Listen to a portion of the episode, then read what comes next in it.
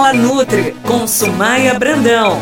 Voltamos com mais uma edição do Fala Nutri. Entre em contato com a gente por WhatsApp e mande a sua dúvida ou sugestão. 991729890. Nutri, vamos começar a edição de hoje? Uma dúvida muito comum que eu vejo no meu dia a dia é a substituição do pão pela bolachinha no café da manhã. Nutri, essa troca faz sentido? Tem o mesmo resultado? Além disso, ela faz o mesmo processo nutricional necessário para o nosso organismo? Ou qual é a interferência disso na nossa saúde e também no nosso emagrecimento? Oi, Rê. Eu vejo no consultório que é um hábito comum das pessoas chegarem e me falar: Ó, oh, Nutri, eu não como pão, eu como de manhã quatro bolachinhas de sal. E realmente isso é um problema, tá, Renata? É, fazer uso de bolachinhas, a gente imagina por serem mais leves, menores, é, e o pão tem aquele mito, né, de que o pão é o maior problema do mundo. E na verdade, o problema ele só vem quando ele é consumido em excesso. Então, nesse caso, a bolacha realmente ela tem um papel de quatro bolachinhas equivalerem mais ou menos a 20 gramas de açúcar, quando vai para o organismo e se transforma em glicose, que é tanto quanto, ou dependendo da escolha, até um pouquinho mais do que uma fatia de pão integral. Então, é, eu, eu, eu desculpa, eu realmente não recomendo é, que façamos uso de bolachinhas para substituir o pão não para quem quer emagrecer ou para quem está controlando glicose, né? Mas no no mercado a gente vê aquelas bolachas tipo fit, que são integrais e que prometem mais equilíbrio na alimentação. Isso é verdade? Uma boa comparativa, Renata. Eu vejo assim, Rê, essas bolachas que a gente vê que são fit, que são até mesmo algumas lights que a gente encontra. O problema dessas bolachas em específico é que elas contêm uma quantidade de açúcar também grande além da farinha branca. Porque quando a gente vai olhar lá no rótulo desse, dessas bolachas, a gente não pode ter ali farinha enriquecida, farinha de trigo enriquecida ou fortificada, porque essa farinha não é integral. Então, quando a gente vai ler o rótulo, o segredo está em, em ler o rótulo dos alimentos, eu tenho que saber que tem alguns alimentos, nutrientes ali naquela composição que eu devo evitar no meu dia a dia. Óbvio que esporadicamente não teria problema, mas no dia a dia eu devo evitar então alguns desses é, ingredientes, que seriam eles: a farinha de trigo fortificada ou enriquecida, porque ela não é integral, maltodestrina, polidestrose, a parte do próprio açúcar ou açúcar invertido, o mel é um açúcar direto na nossa alimentação. Então, quando eu pego um rótulo que além de ter muito desses ingredientes na sua composição,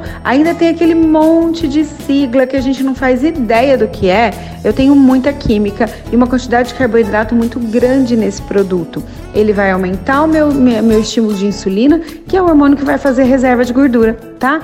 Então, assim, Rê, evitar os farináceos de forma geral e quando consumi-los, é, que seja feito numa forma mais é, esporádica e sempre da maneira integral, olhando o rótulo e analisando esse rótulo de alimento. E falando nisso, você poderia dar algumas dicas para quem está ouvindo a gente agora sobre quais são os melhores alimentos para o café da manhã? Dicas sobre café da manhã. A primeira refeição do dia, sendo que precisa ser uma refeição nutritiva e com o menor estímulo possível de carboidrato é, é, vazio ou de rápida absorção, ou seja, evitar o que a gente puder nesses alimentos no consumo de farinhas brancas, de farinhas excesso, até mesmo de farinhas integrais, de excesso de mel, de açúcares em geral. Até o estímulo demais ao paladar doce nesse momento, Rê, vai fazer com que as pessoas tenham mais vontade de carboidrato ao longo do dia, porque logo cedo eu já estimulo uma maior liberação do hormônio da insulina. Ela vai ficar mais ativa no meu corpo durante o dia todo, estimulando o mesmo a ter uma reserva de gordura maior. Então, a minha sugestão é que a gente de manhã comece com um belo suco com fibras, com, ou com chia, ou com linhaça, ou com couve, um suco verde vai muito bem. Que a gente faça, de repente, até mesmo um cappuccino fit, que eu sempre coloco, aliás, quem não me segue no Instagram é arroba Nutri Sumaia Brandão, Sumaia com Y, tá? E é bacana porque lá eu coloco receitas, eu falo todos os dias e muito, muitos posts eu coloco lá no feed, dando essas dicas que eu dou aqui até mesmo em vídeos. Então, Quem gosta do tema, gosta de, de saber mais sobre isso, vai lá e me segue, tá? Então, e eu assim, eu, eu sempre solicito, não é que eu preciso dar ovo para o meu paciente de manhã, mas o que eu não posso ter o excesso, como eu tô falando aqui, de carboidratos e açúcares. Então, o que, que me sobra? Me sobra uma fruta com uma chia, com uma, um leite de coco em pó em cima, me sobra esses sucos, me sobra um omelete, uma crepioca feita sem excesso de tapioca, uma aveioca, um muffinzinho, um bolo integral de banana, que é aquele que não vai açúcar. Então tem muita coisa que dá pra gente usar fora o ovo, tá? No seu café da manhã e que não vai estimular o seu corpo a armazenar gordura o dia todo, liberando muita insulina. Então aposte nisso, aposte em fontes de fibra, psyllium, é, aveia, aveia em farelo grosso, né, ou em flocos grosso, é, essa proteína, então, um ovo ou preparações com isso, um atum como um patezinho com iogurte pode ser uma boa. Para quem não tem problema com leite, um queijo, uma proteína boa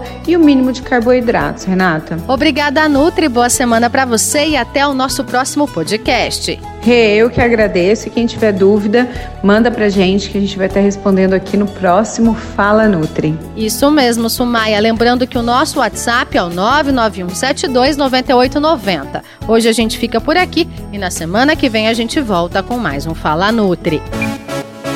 Você ouviu Fala Nutri com a nutricionista Sumaia Brandão.